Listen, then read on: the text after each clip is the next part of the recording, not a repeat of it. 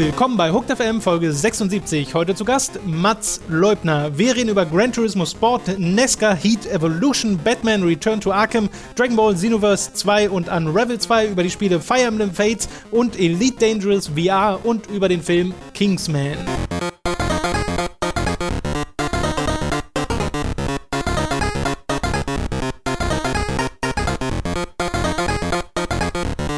Mats, was, was hast du mit Robin gemacht? Nun, ich habe ein Kissen genommen und das habe ich ihm ins Gesicht gedrückt und dann hat er die Grippe gekriegt. Okay. Das ist wirklich so passiert. Könnte aber auch gelogen das war ein sein. infiziertes Kissen. Ja, ich glaube auch. Da hat er sich, glaube ich, verkühlt. Vielleicht war das irgendwie angefeuchtet oder so. Ich weiß auch nicht, was da passiert ist. Äh, genau, Robin ist leider krank. Gute Besserung an dieser Stelle. Der liegt noch mit der Grippe zu Hause. Krank. Krank. Und äh, Mats ist dafür hier. Ja, echt Zufall. äh, oh. Nein. Äh, wir freuen uns, dass du da bist. Beziehungsweise Ja. ich freue mich, dass du da bist. Siehst du, ich sag schon wir. Ja, ist in Ordnung. Hooked. Ich, Die Entität Hooked. ja. Hooked ist Legion. Oh Gott. Und äh, ich würde sagen, wir können auch direkt anfangen mit den News, die nicht so wahnsinnig reichhaltig waren. Da sind schon Sachen passiert, aber ich glaube, es sind Sachen passiert, bei denen äh, wir ab und zu mal sagen werden, äh, Ja, es, es ist so das Vor-E3-Sommerloch. Ich glaub auch. Wobei sich das gefühlt die letzten Jahre ein bisschen geändert hat, weil du immer so Ankündigungen hast und man sich so denkt, warum denn nicht auf der E3? Warum Ja, denn jetzt noch das neue Battlefield zeigen? Warum jetzt denn ist so das Gegenteil, oder? Jetzt sind so Leute, die kommen vorher und sagen, ja, nö, wir sind auch nicht auf der E3, wir haben auch jetzt nichts zu zeigen. Ja, ja, und dann, Tschüss. und dann äh, hinterher dann wieder Genau. rumheulen, dass keiner sich über ihr Spiel gefreut hat. Dann wird die TGS vielleicht mal wieder relevant, weil Die da mal TGS? wieder Sachen passieren auf Oh der Tokyo Gott. Game Show.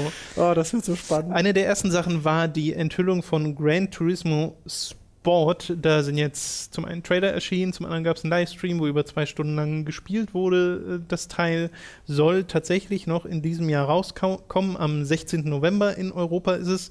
Und es war ursprünglich mal geplant, dass es auch eine Beta dazu geben wird, eine Mhm. Open Beta zu Gran Turismo Sport. Ähm, die wurde jetzt. Bitte? Ist nicht Sports? Nee, ich glaube, es heißt einfach nur Sport. Gran Turismo Gibt es Sport. nur ein Sport Genau. mit diesem Gran Turismo? Das ist das Autorennen. das war's. Oh. äh, und die Beta wurde gecancelt und laut dem Entwickler liegt das daran, dass man quasi zwei, äh, ich glaube, sie haben es Master-Versionen genannt, machen müsste in relativ kurzer Zeit und diesen Aufwand sparen sie sich und dadurch werden so um die drei Monate Entwicklungszeit gespart, was ihnen überhaupt erst ermöglicht, noch 2016 rauszukommen mit Gran Turismo Sport. Und auch der VR-Version, ne? Also die Genau. wird's ja von Start direkt dazugeben. Da wird es für mich ja interessant. Ja, ihr seid ja da voll drin bei Brose Park mit dem. VR-Kram. Also ich möchte sagen, wir haben es auch erfunden ein Stück weit und auch vorangebracht. Naja, komm, und, äh, aber ja, nee, ihr habt zum einen einen Podcast, Ja, das stimmt. We das Are VR. Der ist immer, wir haben es eigentlich nur wegen dem Namen, nur über den Namen immer gemacht. gut rüberzubringen. Ja, ich weiß. Äh, und äh, zum anderen gab es ja, hast du erst vor kurzem ein Video gemacht, wo ihr die HTC Vive hattet Mhm. und da ein bisschen in diesen Demos von Valve rumgetont seid, also nicht nur von Valve, aber ja, aber viel genau, Valve pri- zu primär. sehen. Ja, ja, Genau. Äh, daher an der Stelle mal eine Empfehlung, falls ihr das sehen wollt. Und bei Gran Turismo Sport wird es das auch geben.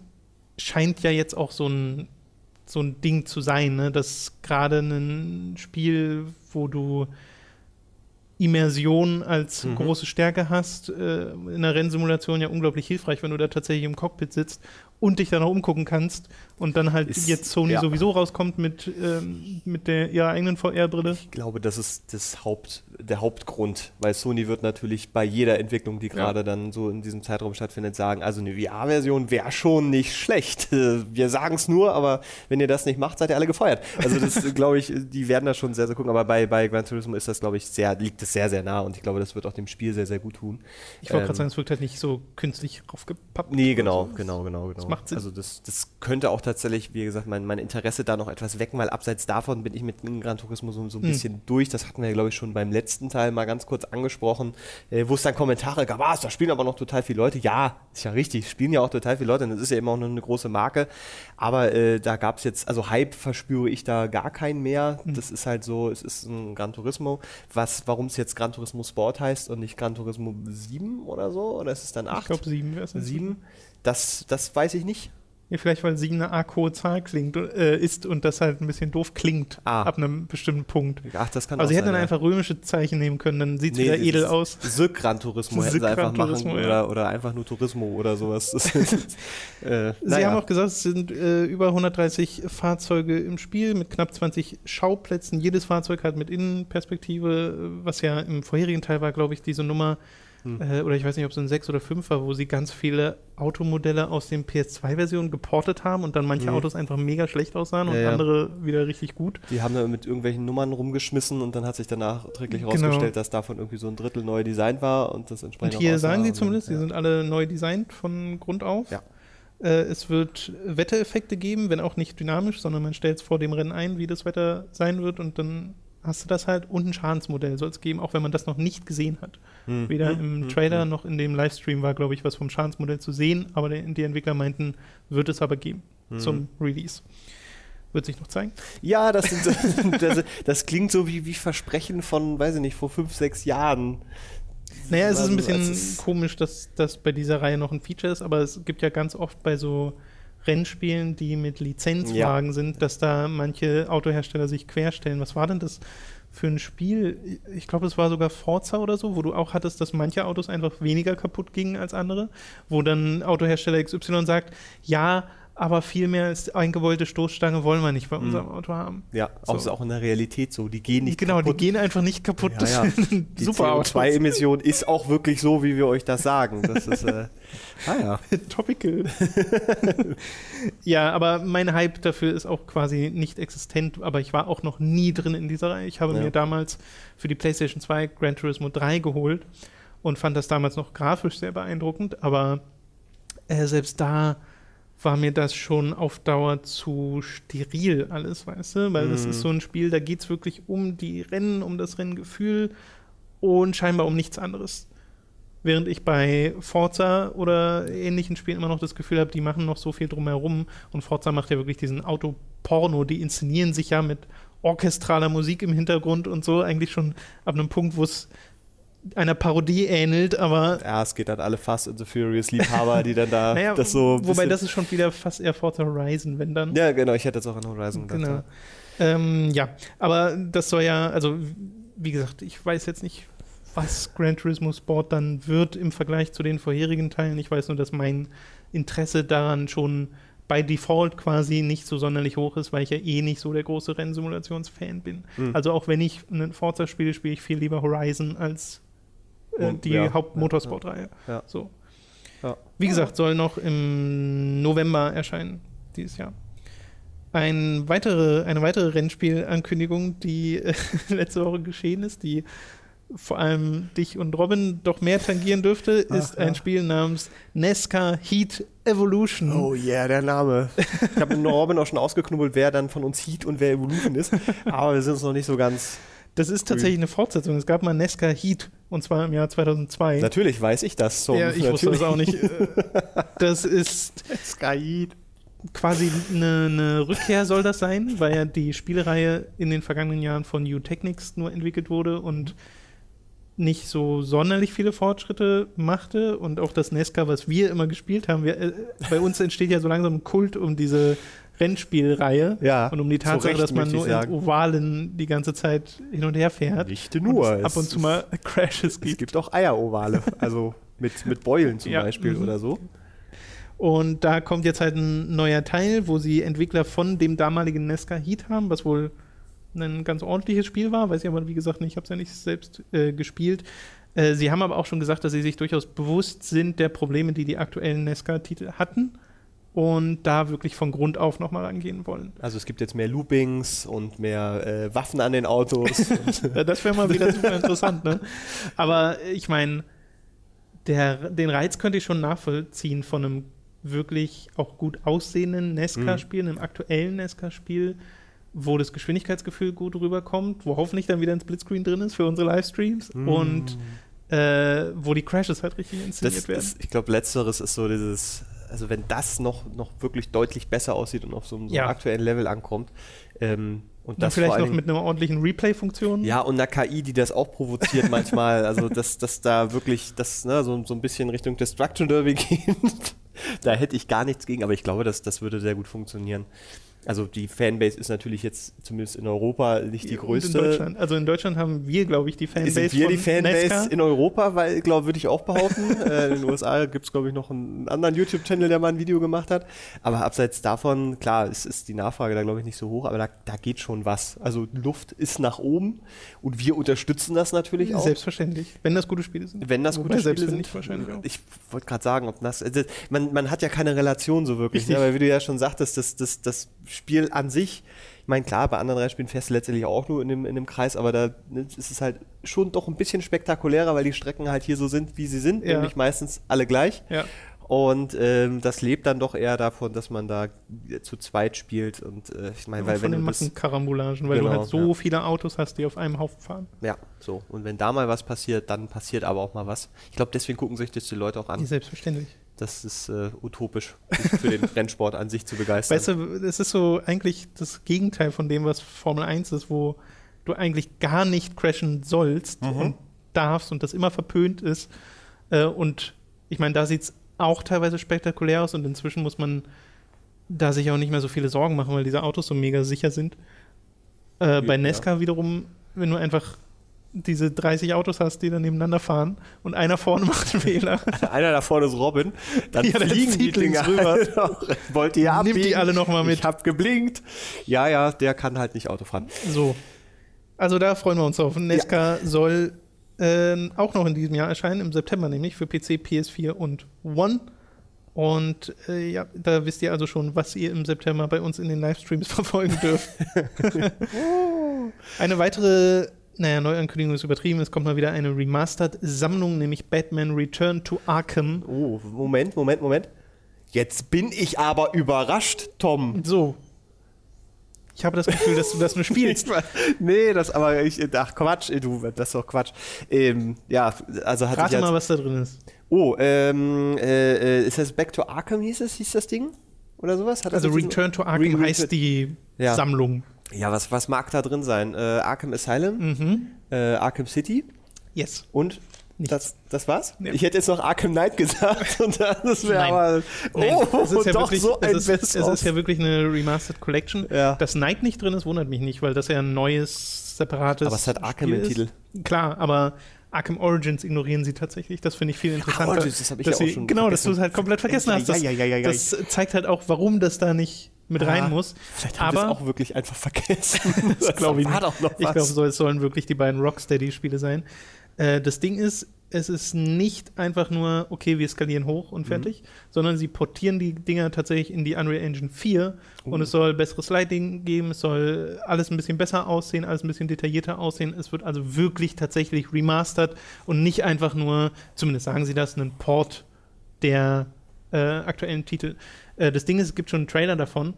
Und das sieht gut aus in den Trailern, aber es sieht halt exakt so aus, wie ich es in Erinnerung habe. Mm. Und wahrscheinlich ist das nicht ganz korrekt, wenn man das jetzt vergleicht ja. direkt mit dem mit dem alten Spiel. Aber ich habe halt sowohl Arkham Asylum als auch Arkham City als sehr gut aussehende Spiele in Erinnerung. Ja, ja, ja, ja. Also deswegen ist das, glaube ich, auch so, ist dieser Effekt, wenn sie sagen Remaster und denkt, ja, aber warum? Also es ist halt eben jetzt, die Spiele sind halt keine 20 Jahre alt ähm, und die kann man auch heute noch sehr, sehr gut spielen. Also die sehen auch noch ja. wirklich gut aus. Nee, ich geht es wirklich nur darum, das auf der One und auf der PS4 zu haben. Ja, ja, klar. Also das, das wird ein Hauptgrund letztendlich sein und da habe ich jetzt auch nicht so viel gegen.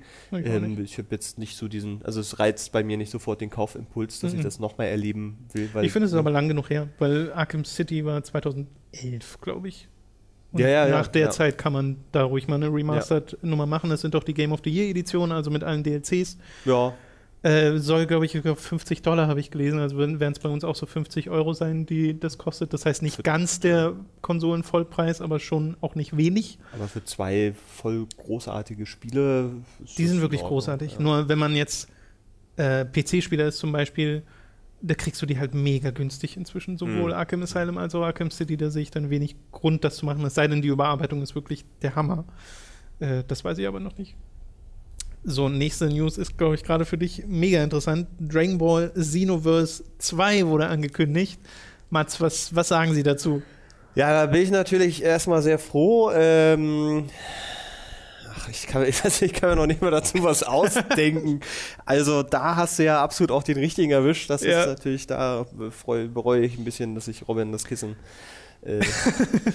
ja, aber erzähl doch mal, ich, warum ich ist ja, denn das? Ich habe mich äh, mit Robin da ja schon so ein bisschen drüber unterhalten und wir waren halt beide so, nachdem wir den Trailer gesehen haben, ja, das sieht ja aus wie Dragon Ball Xenoverse. Also wirklich grafisch verändert sich da scheinbar nichts. Es ist mhm. einfach mehr davon von Dragon Ball Xenoverse und das war ja ein mega erfolgreiches Dragon Ball Spiel. Dieser Ansatz mit wir spielen die Geschichte nach, aber modifizieren sie auch an manchen Stellen und du erstellst dir einen eigenen Charakter und es ist so ein bisschen wie so Destiny von der Spielstruktur her, dass du so einen Hub hast, wo sich Leute sammeln. Mhm. Und äh, das machen sie jetzt halt einfach nochmal. So, für PC, PS4 und Xbox One erneut. Soll im Winter 2016 in Japan erscheinen. Ich schätze mal im ähnlichen Zeitraum bei uns.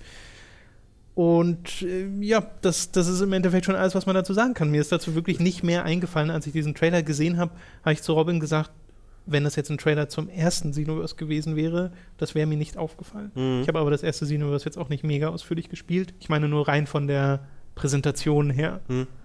Andererseits ist es natürlich schön, dass es, dass die mit diesem, dieser Formel mal Erfolg feiern und die jetzt hoffentlich dann auch tatsächlich verfeinern und nicht du dann wirklich einfach nochmal das gleiche Spiel hast.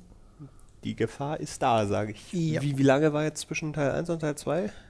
Äh, naja, Xenoverse kam Ende 15, glaube ich. Oder war es Ende? Ach Gott, jetzt bin ich mir wirklich nicht mehr sicher. Ich glaube, sie haben, wenn das dann raus ist, waren es so ungefähr zwei Jahre. Also ich glaube, es war sogar Ende 14 okay. oder Anfang 15. Na ja, gut, ich meine, wenn sie die Engine haben. Vielleicht irre ich mich da aber auch total, gerade.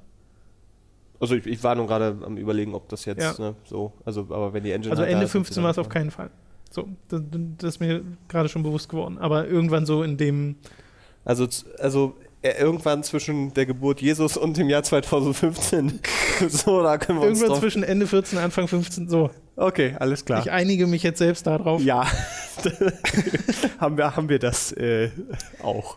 Die letzte Neuankündigung äh, ist wohl die, die mit dem wenigsten Tamtam -Tam stattgefunden hat.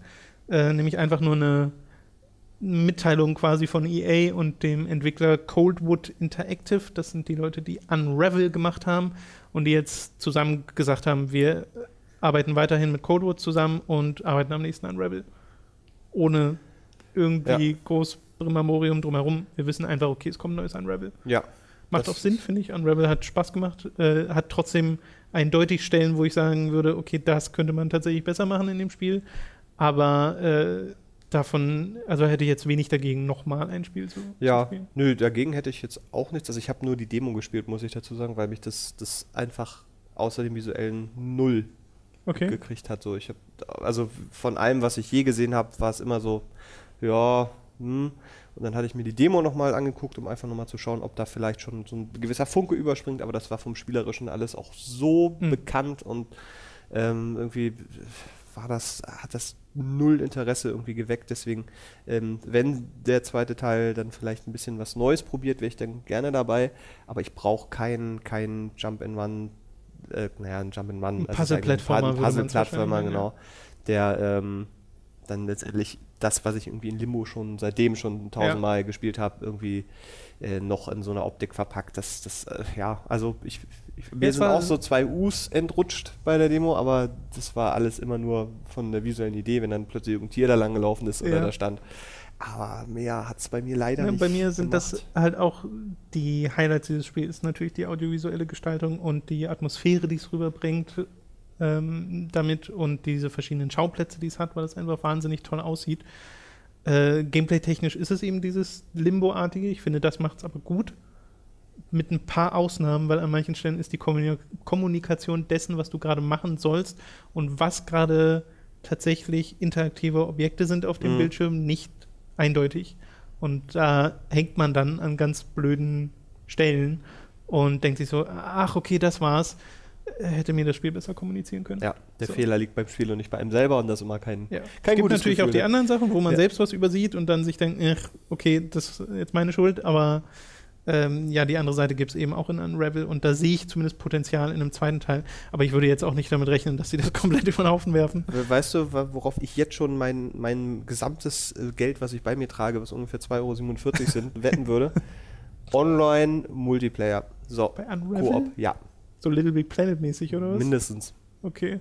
Also das ist es. Ich, ich sag's dir jetzt, du brauchst eigentlich gerade nicht, Janis. nicht Kommt mehr blauer Jani. Wie, wie bei den Yoshis. So ist der eine ist rot, der andere ist blau, genau, oder von mir aus auch grün. Da, da bin ich kompromissbereit, aber du brauchst eigentlich bis das Spiel raus ist nicht mehr über dieses Spiel berichten, weil wir jetzt gerade schon rausgefunden haben, Okay, was es sein okay. wird. Und es wird im Weltall spielen in der Zukunft.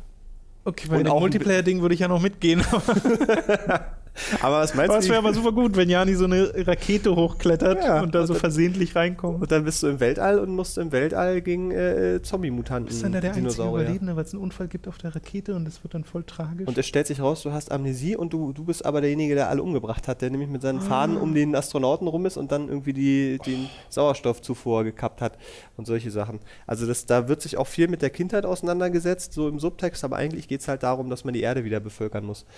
Jetzt würde ich sehr gerne dieses Spiel spielen. So, nachdem Hm. die Dinosaurier Intelligenz, äh, die gezüchtet wurden, äh, wieder erlangt haben und dann tatsächlich mit auf dem Mond versteckten Nazi-Wissenschaftlern Okay. ähm, ganz simpel in der Vergangenheit so was den- für ein Klischee willst auspacken? den Ersten Weltkrieg äh, manipuliert haben. Das damals nämlich das Kaiserreich, äh, aber das würde jetzt zu weit finden und dann Online-Multiplayer. So, ja. Ich finde, da haben wir das, äh, so Microtransactions. das Cover, auf das freue ich mich sehr. Das würde ich, glaube ich, jetzt. alles, alles muss da. all muss schon alles. Ja, Und der Coverart ist so, äh, ich finde sowieso, das sollten Cover mehr machen wieder, dass alles, was im Spiel oder im Film passiert, drin ist.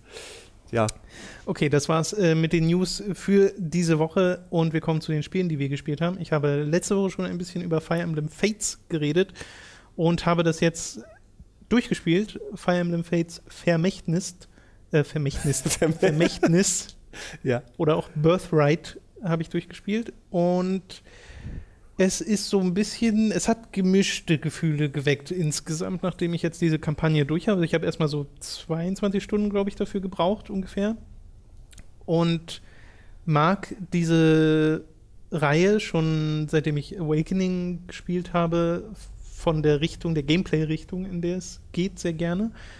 Aber hatte bei dem Spiel Probleme mit der Geschichte, weil das zwar, also ich finde, es fängt okay an und hat dann, kommt dann irgendwann so ein bisschen mehr in Fahrt, wo ich Mhm. dann denke, okay, da bin ich jetzt drin, weil es geht ja um diesen, diesen Krieg zwischen zwei Seiten, dem Königreich Noah gegen Hoshido und du musst dich am Anfang für eine Seite entscheiden.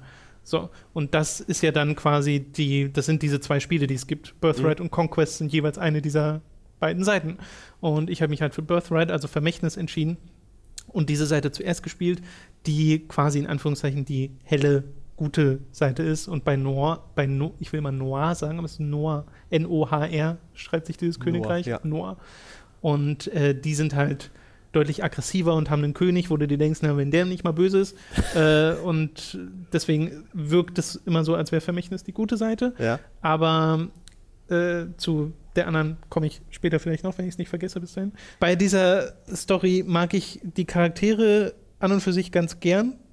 Zumindest die, die in der Hauptstory vorkommen, weil die genug Zeit bekommen, wirklich charakterisiert zu werden. Aber die, äh, die Storystruktur ist doch sehr vorhersehbar ab einem bestimmten Punkt. Du hast so viele Missionen, wo es so nach dem Motto ist, unsere Helden begeben sich weiter zu ihrem Ziel, doch dann werden sie von einer Bedrohung aufgehalten. Nächste Mission. Unsere Helden sind noch mal ein paar Schritte weitergekommen, doch dann begegnen sie einem alten Bekannten. Nächste äh, Mission. Unsere Helden sind fast am Ziel, äh, doch dann laufen sie in einem Hinterhalt. Also wirklich jede zweite Mission ist gefühlt, dass meine Truppe sehenden Auges in einen Hinterhalt läuft.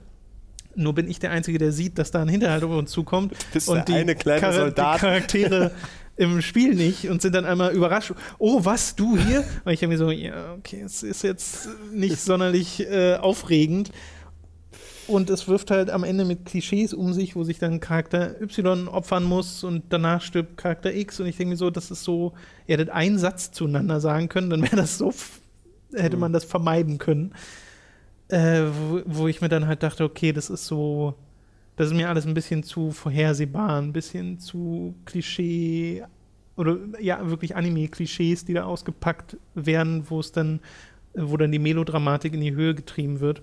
Und die Charaktererstellung mag ich übrigens total gern, äh, weil du dir so ein, so ein Anime-Porträt quasi selbst machst und Ah, dann ja, ja.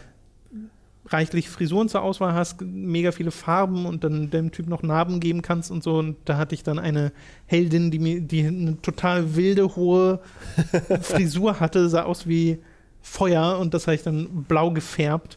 Äh, das, das hatte irgendwie was. Sie sah aus wie ein Yokotaro-Charakter am Ende. äh, da war ich dann am, äh, in dieser Story, obwohl ich nach den, nach irgendwie der achten, neunten Mission so halbwegs drin war, dann auch halt schnell wieder draußen, wo ich mhm. mir dann dachte, okay, die Charaktere mag ich zwar, aber das, was hier passiert, ist alles so ein bisschen bla. Und es kann sein, dass sich das noch ändern wird, wenn ich jetzt die andere Seite spiele und da ein paar neue Sachen erfahre. Und dann gibt es ja auch noch eine dritte Seite, weil es gibt ja noch Revelation bzw. Offenbarung, was am 9. Juni, glaube ich, bei uns erscheint. Und das soll dann die dritte und letzte Kampagne sein, quasi. Mhm. Und die, weiß nicht, ob da dann all die Twists drin stecken, aber das, was äh, Vermächtnis so an Twists macht und was es so mit seiner Story macht zum Ende hin, ist halt alles ein bisschen langweilig. Ich mag zwar das, das Ende, Ende so von der Inszenierung her, aber sonst steckte da einfach nicht sonderlich viel drin. Auf spielerisch, äh, spielerischer Sicht wiederum bin ich sehr froh, dass sie sehr viel Map-Vielfalt haben. Also du, du, spielst am Anfang sehr oft auf einfach flachen Karten und du hast ja diese Strategie, Rollenspiel, Grundlage, alles ist auf Kästchen, bewegt sich äh, rundenbasiert äh, hin und her und hast diese Beziehungen zwischen deinen Charakteren, die über dem äh, im Verlauf der Geschichte gestärkt werden. Und je besser die Beziehung ist, desto besser kämpfen die miteinander und darauf musst du halt mhm. einfach wirklich achten, äh, um möglichst effektiv zu kämpfen. Und später nachdem du am Anfang nur auf diesen flachen Ebenen kämpfst, spielst du auch mal auf so Inseln, die von Lava getrennt sind und dann gibt es bestimmte Stellen auf der Map, wo deine Hauptcharaktere die Map auch beeinflussen können und dann Brücken erschaffen und mhm. auch wieder wegmachen können. Oder du bist in so einer, in so einer Opernhalle unterwegs, wo du die Bühne hast und der Rest ist quasi schon fast geflutet und du hast so kleine Bötchen, die die Publikumssitze darstellen mhm. und zwischen denen musst du dann hin und her daten mit deinen Bodentruppen. Es gibt ja aber auch fliegende Einheiten, die können einfach über solche Hindernisse rüber. Ist nur aber so, dass ja. du das nicht wirklich ausnutzen kannst, weil meistens sind äh, bei den Gegnern ganz viele Bogenschützen unterwegs und die haben dann so ein rotes Ausrufezeichen auf dem Kopf, wenn du mit so einem Flieger ja, da lang gehst, ja, weil die hauen dich mit einem Schuss im Endeffekt aus dem Himmel in den allermeisten Fällen. Äh, da muss man also aufpassen, wie man da äh, das möglichst umgeht. Es gibt aber auch Missionen, ähm, also du hast im Endeffekt zwei Missionsziele in dem Spiel. Das erste ist, töte alle Gegner, das andere ist, töte den Boss. So, und bei manchen töte den Boss-Missionen war es mir halt möglich, mit meinen ganz normalen Truppen die die Hauptangriffskraft der Gegner auf mich zu ziehen und die quasi einfach nur zu beschäftigen, meine stärkste Einheit auf einen meiner Pegasi zu laden und dann um die Haupt Armee mhm. des Gegners drumherum zum Boss zu fliegen und den dann so platt zu machen. Und es geht. Ja, also es ist einfach ist eine valide Taktik dann. Also. Das, das ist sehr gut. Ich war gerade hellhörig, als du gesagt hast, das Spiel bietet viel Met-Fähigkeiten. Oder Met, Met, nee, was hast du gesagt? Met, irgendwas mit, ich habe es Met verstanden statt ja. Maps. Das äh, Variation, genau, hm. Met-Variation. Met-Variation, war, ich, war, ich, war, ich kurz dabei und dachte so. Aber dann, also ja, ich habe mit der Serie nicht so viel zu tun, wie man vielleicht gehört hat, weil ich nichts gesagt habe. Naja, aber äh, bei mir, mir geht es ja ähnlich. Vor Awakening habe ich ja auch mit Fire Emblem nichts wirklich zu tun gehabt. auf der Wii, glaube ich, mal gespielt. Es gab das, auf jeden Fall einen Wii. Ja, und den fand ich fand das auch gut. Also ich mag das, dieses rundenbasierte äh, Strategien hat da, finde ich, immer wunderbar geklappt, weil es für mich genau die richtige, äh, äh, ja, diese, dieses sehr ausbalanciert zwischen dem sehr simplen Steinschere-Papier-Prinzip genau. einfach ähm, und bietet aber dann durch die verschiedenen Charaktere und deren speziellen Fähigkeiten, dann finde ich immer noch so, ein, so, ein, so mehr, dass du mehr ja. machen kannst, es aber nicht musst. So, so ein bester Advance Wars ist auch so ein ja, es ist ähnlich. Wars, äh, äh, also dieses Steinschere-Papier-Prinzip hast du ja halt auch, weil deine die verschiedenen Klassen deiner Charaktere benutzen halt diverse Waffentypen und manche Waffentypen sind halt effektiv dagegen, mhm. dann aber schwach dagegen ja. und da musst du halt total drauf aufpassen, dass genau. du möglichst am Ende auch eine balancierte Armee in Anführungszeichen hast, weil du wirklich viele Leute hast ja nicht, aber ich nenne es jetzt einfach mal Armee. Und dann hast du ja noch diese fortgeschrittenen Klassen. Du findest so Siegelgegenstände, mit denen du Leute aufrüsten kannst. Entweder ganz normal in ihre fortgeschrittene Klasse. Dann gibt es auch so spezielle Siegelgegenstände, die sie aufrüsten, basierend auf ihrer Persönlichkeit in eine neue Klasse mhm. oder basierend auf der Beziehung die sie haben, zu einem anderen Charakter, was dann wieder eine andere Klasse wird. Also ist sehr interessant, in welche Richtung man da gehen kann. Äh, was ich nicht so mag, ist das ganz allgemeine Item-Management. Du hast außerdem eine Burg, äh, die du ausbaust mit der Mhm. Zeit, was finde ich total cool klingt, aber nicht viel mehr war als so Beschäftigungstherapie im Spiel. Also ich weiß nicht, mir persönlich hat das wenig, bei mir hat das wenig gemacht so an Motivation. Du hast dann halt deinen Shop oder deine Verteidigungsanlagen, die du aufrüstest und hast dann so optionale Schlossverteidigungsmissionen. Mhm. Aber das war alles so, ja, kann man machen, aber so richtig viel Spaß hatte ich daran jetzt ehrlich gesagt nicht, weil ich auch finde, dass es, also allein wie man Ausrüstung kauft, ist unnötig kompliziert gemacht, dass es keine klaren Vergleichsfunktionen gibt und ich nie so wirklich das die Übersicht habe, welcher Gegenstand ist denn nun der bessere? Vor allem, wenn du dann immer erst, um zu vergleichen, auf, einen, äh, auf eine Waffe gehst und dann sofort eigentlich wissen willst, was die denn jetzt kann. Und du hast zwar diese, ähm, diese ganzen Basis-Statuswerte, Mhm. aber die haben auch immer noch spezielle Fähigkeiten, die Waffen. Und die werden dir nicht alle auf einmal angezeigt, sondern du hast unten so eine Scrollleiste aus Text und die läuft Die von läuft links durch. nach rechts Ja, langsam durch toll. wo ich dann so denke, äh, das hätte man alles ein bisschen komfortabler machen können. Aber äh, das sind so spielerisch schon die größten Beschwerden, die ich habe. Und dass du halt diese, bei diesem Partnersystem die Nummer hast, dass du Leute in dein Quartier einladen kannst. Und äh, ich glaube, darüber habe ich schon letzte Woche geredet. Das fiel halt so ein bisschen der Schere zum Opfer. Da konnte man in der japanischen Version noch mehr machen, Mhm. weil man die noch irgendwie mit Touchscreen berühren konnte, die Leute, weil du siehst die so frontal. Mhm. Alles ein bisschen weird. Und jetzt siehst du die einfach nur so und die gucken sich an und das war's. Und dann kommt äh, ein kurzer Satz, den die sagen und dann eure, eurer, euer Bund wurde stärker. Und ich denke so, hm, schön.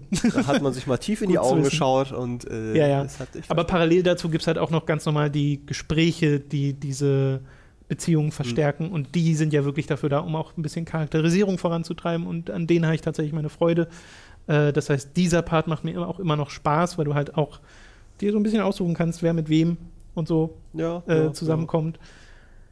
Äh, ja, also insgesamt, und das gilt jetzt nur für Vermächtnis, also nur für diesen einen Teil, weil die anderen sich spielerisch wohl auch noch ein bisschen unterscheiden sollen.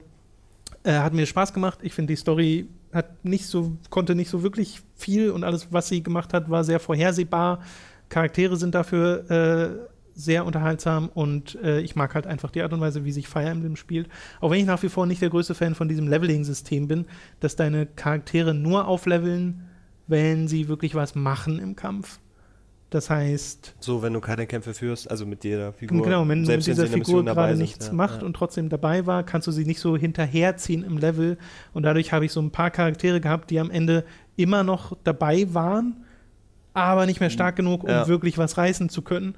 Und die waren dann schon fast so Kanonenfutter. Was bei mir nicht so eine gute Idee ist, weil ich habe eingestellt, dass die Charaktere wirklich, wenn sie im Kampf fallen, sind die weg. Ja. Das ist aber optional, musst du Ja. nicht machen. So. Ja, ja, ja. Äh, ich mag das aber ganz gern, weil dadurch meine taktischen Entscheidungen wirklich ein gewisses Gewicht haben. Ich finde das auch gut. ich hatte halt am Ende ein paar Leute, die waren halt einfach dann weg. ja, So. passiert. Genau, passiert halt. Das Aber äh, nicht so viele, das ist jetzt unspielbar. ich schaffe euch, ich bin allein, aber ich schaffe euch. ähm, was ich ja immer äh, äh, mir wünschen würde bei solchen, ich habe äh, drei Kampagnen, beziehungsweise irgendwie ein, ein, ein Krieg und habe drei Seiten oder zwei Seiten, die sich irgendwie aus verschiedenen Blickrichtungen damit beschäftigen. Mhm. Ähm, wenn man dann jetzt Kampagne A spielt und da Entscheidungen trifft, dass die eben einen großen Einfluss auf Kampagne B haben, ähm, das ist immer so meine, meine, meine Wunschvorstellung. Ich mir denke, es ist doch eigentlich dann auch so simpel, dass eben die, die, je nachdem, wie du die Mission dann löst oder welche Entscheidung du halt einfach triffst, das dann eben Einfluss auf die andere Kampagne hat. Ich glaube, das wäre eher möglich gewesen, wenn das alles in einem Spiel passiert wäre, aber sie verkaufen die ja separat. Das heißt, du kaufst ja entweder Conquest oder Birthright. Ja, aber der Speicherstand wäre ja theoretisch irgendwie da. Theoretisch wäre es sicher so. möglich, aber an und für sich, also bin mir ziemlich sicher, dass das keine Einflüsse hat, weil du, ich hatte jetzt die Möglichkeit, nachdem ich die eine Seite fertig gespielt habe, dass ich sage, ich glaube Explore Fates oder so heißt die Option im Menü und du kannst sagen, du gehst direkt an den Punkt, wo du die Entscheidung triffst zwischen Mhm. den beiden Sachen, weil die passiert nicht sofort am Anfang, sondern erst in Kapitel 6 Oh, ja, und du okay. gehst direkt zu diesem Punkt,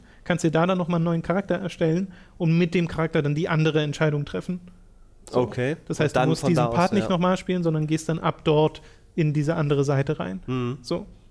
Und soweit ich weiß, hat es aber keinen Einfluss, was du auf der einen Seite gemacht hast, Mhm. auf die andere Seite, weil du diesen äh, alternativen Pfad ja jederzeit beschreiten könntest. Ja. Ich hätte ja auch mitten im, in der einen Kampagne sagen können, okay, ich fange jetzt hier an. Hm.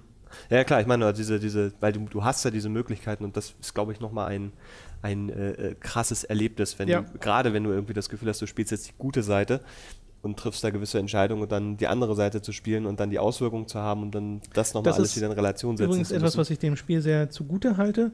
Ich habe äh, gestern Abend noch die andere Seite angefangen, Conquest, äh, zu spielen und hatte direkt ein schlechtes Gewissen. Es fühlte sich direkt alles so falsch an, wo ich mir so dachte, nein, ich kenne schon eure Motive und alles und ich will nicht. Okay. Und es ist ja nicht so, dass die eine Seite einfach komplett böse ist, sondern du hast halt einfach bestimmte Charaktere, wo du durch die andere Kampagne einfach schon genau weißt, was das für Leute sind, Mhm. äh, bei denen du dir dann sagst, okay, äh, äh, gehe ich halt zu denen, obwohl ich eigentlich wirklich nicht will.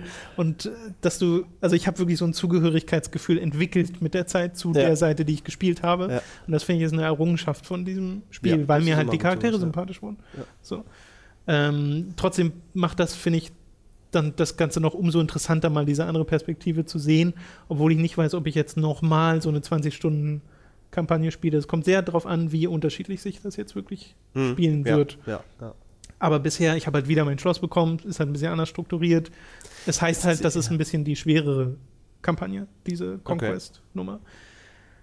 Äh, was ich auch noch sagen wollte, was ich für mich persönlich ganz wichtig finde bei dieser Vermarktungsstrategie, zu sagen, wir machen da zwei Kampagnen und zwei Spiele draus. Das, was ich jetzt gespielt habe, Vermächtnis, als es zu Ende war nach den Credits, es fühlte sich komplett an.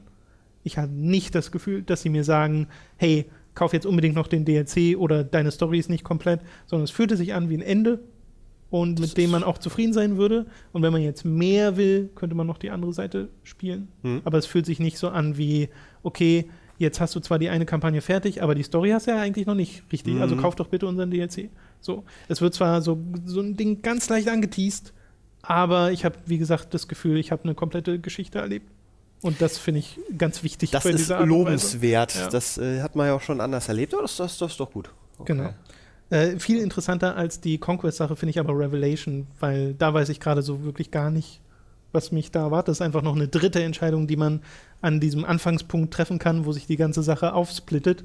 Äh, und das geht halt erst ab 9. Juni. Äh, da bin ich, da werde ich dann auf jeden Fall nochmal reingucken. bin mir ziemlich sicher, dass auch das im Weltall spielen wird. Na, es- das- Mit Nazis. äh, ja, also Fire Emblem Fates Vermächtnis, äh, gutes Spiel. Ich war jetzt nicht mega begeistert davon. Ich fand, das war sehr das, was Fire Emblem Awakening gemacht hat. In nochmal mit ein paar weiteren Funktionen. Äh, aber Fire Emblem Awakening war ein sehr, sehr gutes Spiel. Ja, wenn das, Kann man also so wenig, ne, wenn, wenn wenig das sagen.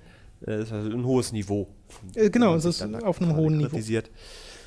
Schön. So, jetzt darfst du mal über etwas reden, Ach, nämlich über ein äh, Weltraumspiel, das wir schon mal behandelt hatten. Damit sind wir endlich beim Weltraum, nämlich Elite Dangerous, das du gespielt hast, was an und für sich jetzt natürlich nicht so das große Ding wäre, aber du hast es in VR gespielt. Richtig, in der virtuellen Realität, da gibt es ja mit der Oculus Rift ähm, sehr simpel die, die Möglichkeit, das zu spielen, weil es tatsächlich auch darauf ausgelegt ist. Also Mhm. du hast eben die Möglichkeit, direkt in einem, im Startbildschirm zu sagen, ey, ich möchte das jetzt als VR-Spiel spielen. Und ähm, das ist jetzt auch nicht unbedingt die neue Funktion, da gibt es auch schon sehr, sehr viele sehr positive Berichte. Ich bin aber noch nicht so richtig dazu gekommen, das zu testen und habe das dann letzte Woche mal gemacht und war ähm, äh, natürlich sehr überzeugt davon, Ja. weil sich das so anbietet, wenn man in seinem Cockpit da durchs Weltall düst ähm, und sich einfach jederzeit umgucken kann. Ähm, das ist erstmal grundsätzlich schon eine wirklich coole Idee, äh, weil Ja, vor allem ja wirklich umgucken. Du, Also genau, man du kann ja schon, wenn man mit Maus und Tastatur spielt, kann man mit der Maus schon im Cockpit hin und her schauen, so und sieht dann, wie man da sitzt quasi. ja, wie sich Ähm, die Hände bewegen. Und, da solche merkt Sachen. man schon total, okay, das bietet sich halt an für Ja, Feuer. ja, zumal oben halt hast du, ich weiß nicht, ob es bei Einraumschiffen ist, aber in meinem kleinen Raumschiff kannst du nach oben gucken und hast halt eben so eine Glas. Mhm. Also es ist halt, das, das Cockpit zieht sich halt auch hinter deinen Kopf so ein bisschen. Das heißt, Ja. du kannst auch umgucken und siehst auch da alles. Ähm, also das hat sofort super funktioniert und dann gibt, hat das Spiel aber so schöne kleine Sachen, wie eben zum Beispiel, dass wenn du auf die bestimmten äh, Elemente guckst, also muss sich vorstellen, man hat vorne eben seinen normalen Raumschiffkram und wenn man auf die linke Seite switcht, hat man, glaube ich, sein Navigationssystem und Ja. rechts hast du so deine, deine Schifffunktion, Ja. die du an- und ausstellen kannst. Und äh, die sind halt nicht permanent aktiv, sondern man muss die in der normalen Version halt auch aktivieren. Also in dem Moment, wo du dann F1 drückst, switcht halt nach links. Und hier ist es dann mit der VR-Version so, dass du einfach nur nach links gucken musst und sich dann eben das Menü sofort auftut. Ja. Und das ist, allein das hat so ein, so ein, so ein ein Zukunftsmoment, Genau, wo man ja. da sitzt und das funktioniert und man fühlt sich automatisch so mächtig in seinem kleinen Schrottflieger, wo du einfach nur das Menü dann aufgerufen hast. das das ist, ist sehr, sehr, sehr, sehr, sehr cool. Ähm, und ich bin dann auch da knapp eine Stunde rumgeflogen und habe mich auch mit ein, zwei Leuten angelegt, einfach mal um zu gucken, wie so die Kämpfe funktionieren. Ähm, und mir ist tatsächlich relativ schnell ein bisschen mulmig und schlecht geworden. Okay. Äh, Es ging schon los, als ich dann das erste Mal um den, also aus dem Hangar raus bin und um die Raumstation geflogen bin und dann einfach, einfach nur mal nach oben geguckt habe und dann, man Ja. ist halt im Weltall und es gibt halt eben nicht mehr diese eine Nicht den Ebene. Boden. Es gibt eben nicht den Ja. Boden. Äh, und das ist nicht so einfach, finde ich, sich da äh, zu orientieren, gerade wenn du eben überall hingucken kannst und dann nach oben guckst und geradeaus fliegst und irgendwie du suchst irgendwas. Also mir ist da echt schnell ein bisschen schlecht geworden. Ich wäre, glaube ich, nicht der beste Weltraumcaptain, der sofort dann da irgendwie den, den, äh, den, ja. Vor mir erstmal in so eine Zentrifuge, da muss der, um überhaupt Pilot zu werden. Ja, so ist wahrscheinlich dann erstmal alles gleich. Ich habe sogar so, ein- so ein, ich weiß nicht, ob das Simpsons oder Family Guy ist, wenn man dann nur so ein, ein Raumschiff von außen sieht und innen drin dann so das, die Scheibe sich plötzlich Ja. braun Und das wär so, ja, das wäre wär nicht so gut. Aber das hat sehr, sehr schön funktioniert ähm, und die, die, die Kämpfe waren auch dann sehr, sehr intensiv, also weil es Ja. einfach nochmal ein Schritt mehr ist, wenn du jederzeit irgendwie gucken kannst und dann kannst du eben auch einstellen, dass ähm, die Zielerfassung immer nur dann erscheint, wenn du wirklich auf die gegnerische Flieger drauf guckst oder auf die Objekte drauf guckst. Erst dann kommt dieser Zielring so. ähm, und die Informationen dazu ploppen halt auf und dann kannst du natürlich auch locken, aber, so. aber das ist, ist alles wirklich ein, ein sehr, sehr cooler cooler Moment, wenn du eben das erste Mal in deinem Flieger bist und dann so wirklich das Gefühl hast, jetzt kontrollierst du das. Ja. Was halt nicht so ganz so einfach war, ähm, ich habe es da einmal mit, ähm, äh, mit Maus und Tastatur gespielt, weil der Joystick leider nicht da war. Und äh, das, das war sehr kompliziert, weil ich die Tasten einfach nicht gesehen habe. Mhm. Mit dem Joypad ging es dann hingegen äh, ein Stückchen besser, weil da die, also da musst du halt dann nicht gucken, ähm, aber da sind die. ewig nicht mehr den Begriff Joypad. Ja, ich war auch gerade, als ich es gesagt habe, war ich, war ich so, huch. Aber ich dachte, Joystick, Joypad, das, äh, Ja, ne, ja. also mit dem Gamepad für alle Jüngeren unter euch, äh, da ging das äh, äh, tendenziell schon besser, allerdings sind die Tasten da teilweise entsprechend doppelt und dreifach belegt. Das heißt, da muss man erstmal ein bisschen auswendig lernen, bevor du überhaupt das Fahrwerk eingefahren kriegst. Ich habe auch das erste, was ich gemacht habe, war aus Versehen in der waffenfreien Zone meine, meine Laser aktiviert das- und hatte sofort. Das hat, glaube ich, jeder Elite ja, ja, das, das gehört auch einmal dazu. So, jetzt docke ich hier ab. Tschu, tschu, tschu. Und da fliegt Oh die rein. und das war's. Also das, das äh, hat mir wieder gezeigt, dass da so viel Schönes kommt. Deswegen freue ich mich auch sehr auf so diese ganze PlayStation VR-Sache ähm, noch ein Stückchen mehr. Also das ist, wirklich ein cooles Ding. Und ich habe auch gemerkt, wie, wie sehr ich eigentlich mehr Elite Dangerous spielen will. Ja, wieder und so. ja, ja. ich will da auch nochmal reinschauen. Wir haben uns beide vor dem Podcast schon mal kurz unterhalten, dass man sich eigentlich mal Horizons holen müsste, Mhm. um dann eben auch auf dem Planeten landen zu können und alles. Also das Spiel wird ja konstant wirklich weiterentwickelt. Aber ich stelle mir halt auch so toll vor, wenn man dieses VR dann verbindet mit diesem, äh, was ich mir mal geholt hatte, dieses Astra Voice Commands, wo man auch ein bisschen was bezahlen muss und dafür so ein sehr großes Voice-Over-Paket bekommt mit Sprachbefehlen ähm, für Voice Attack, glaube ich, hieß das Programm, wo du dann halt einfach etwas sagst, was dann in einen Befehl in Elite Dangerous umgesetzt wird und von einer weiblichen Computerstimme oder es gibt noch ein paar andere Voice Packs auf deren Seite ähm, quasi angekündigt wird.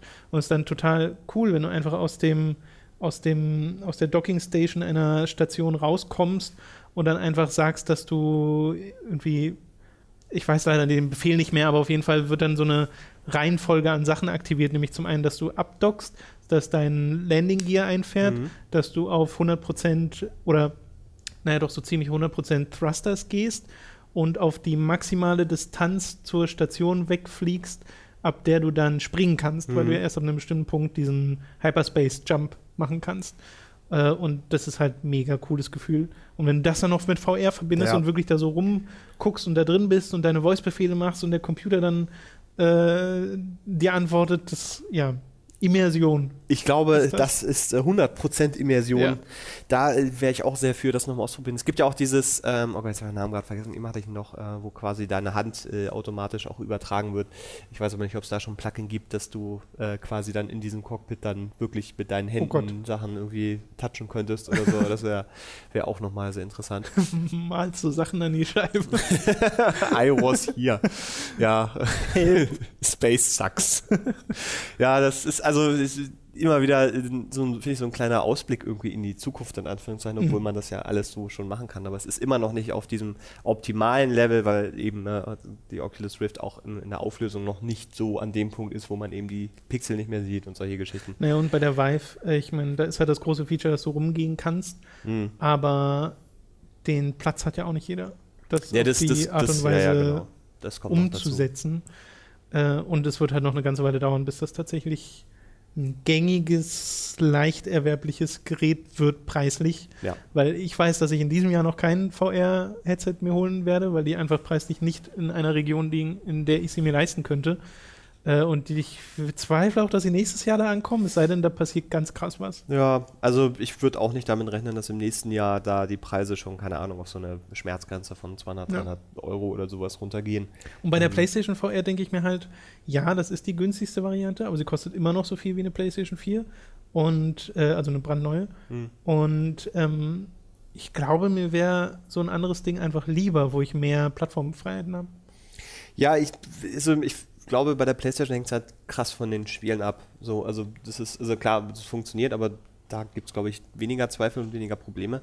Ähm, die wollen ja auch gar nicht dieses High-End-VR irgendwie produzieren. Das, da gab es ja auch schon die klaren Aussagen, dass es eben, wenn du es rein technisch auf dem Papier vergleichst, so kackt die halt ab. Ähm, aber sie haben halt eben den Vorteil, dass sie eben die PlayStation 4 als, als Zugkraft äh, dahinter Ja. haben, dass sie eben auch die Marken haben, dass sie auch eben Spiele wirklich haben, die äh, hoffentlich ähm, dann eben auch zeigen, dass man da eben mehr als nur irgendwie Spielereien mitmachen kann. Aber klar, wenn du jetzt sagst, du willst eben auch auf dem PC ähm, sagen zum Beispiel vier Experimente dir angucken oder eben Sachen, die Ja. so dies, ne, ähm, Pornos. zum Beispiel, ähm, dann ist das natürlich nicht so die wirkliche Option. Also ich bin da auch bei Wobei, da wird wahrscheinlich 100% sehr schnell irgendwelche Programme geben, die das kompatibel Ja, ja. machen. Aber es ist ja immer noch was anderes, ähm, weil mir zum Beispiel aus dem, aus dem Oculus Store eben auch ganz viel äh, Homemade-Sachen einfach äh, ziehen Ja. kann. Da rede ich jetzt nicht von Pornos, sondern von wirklichen Spielen und Programmen und Ideen, ähm, Experimenten wirklich, die da, da äh, einfach so, so einen Glimpse irgendwie haben ne? und dann gleichzeitig aber eben auch die, die professionellen Spiele dann irgendwie habe. Und das ist alles von, der, von der Bedienung so jetzt, Ja. ohne das auf der Playstation wirklich getestet haben zu können, ähm, funktioniert das halt sehr, Ja, sehr gut. Also, wenn ich es unabhängig vom Preis betrachte, wäre die Vive das, was ich privat am meisten haben wollen würde. Mhm. Aber primär Aber wegen dem Controller, oder?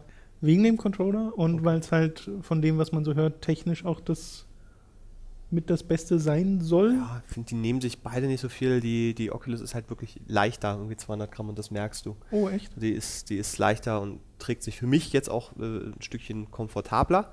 Ha. Ähm, plus einfach, also wenn ich nur auf die Software gucke, gibt es bei der Vive halt viel Spielkram, also viele Sachen, wo man sich eine, eine Stunde mit beschäftigen kann oder zwei Stunden. Aber sowas wie eben, keine Ahnung, Chronos äh, gibt es dann eben nur auf der Oculus gerade. So, also da es fehlen bei beiden Brillen im Moment einfach Spiele, wo ich sage, wow, da äh, würde ich gerne Ah. mal so, ne?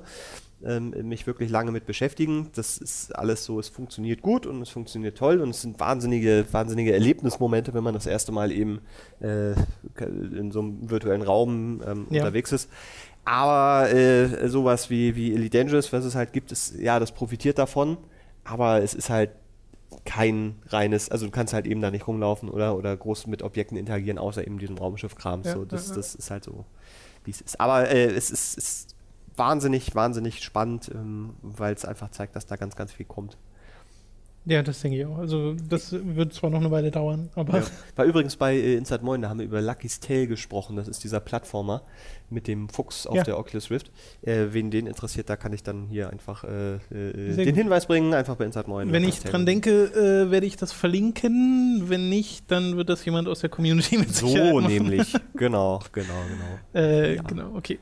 Wunderbar, dann sind wir, glaube ich, mit den Spielen auch fertig und reden noch über einen Film, den du nachgeholt hast, nämlich Kingsman. Oh, ach ja, richtig, Kingsman. Äh, auch nur kurz, weil Robin und ich haben da schon mal relativ ausführlich drüber äh, geredet vor ein paar Monaten, als wir den mal nachgeholt haben. Mhm. Äh, was war denn deine Meinung dazu?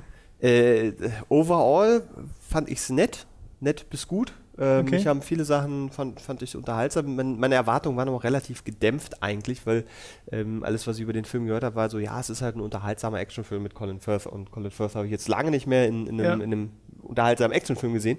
Äh, deswegen war das so meine Hauptmotivation. Und der hat mich auch, hat mich da auch überzeugt und auch dieser andere Typ, dessen Namen ich jetzt vergessen habe, wo ich auf dem Cover immer dachte, der sieht aus wie so ein Jimmy Blue Ochsenknecht-Verschnitt. So, Also quasi die Hauptrolle. Junge, ja, ja. Ähm, ich habe seinen Namen.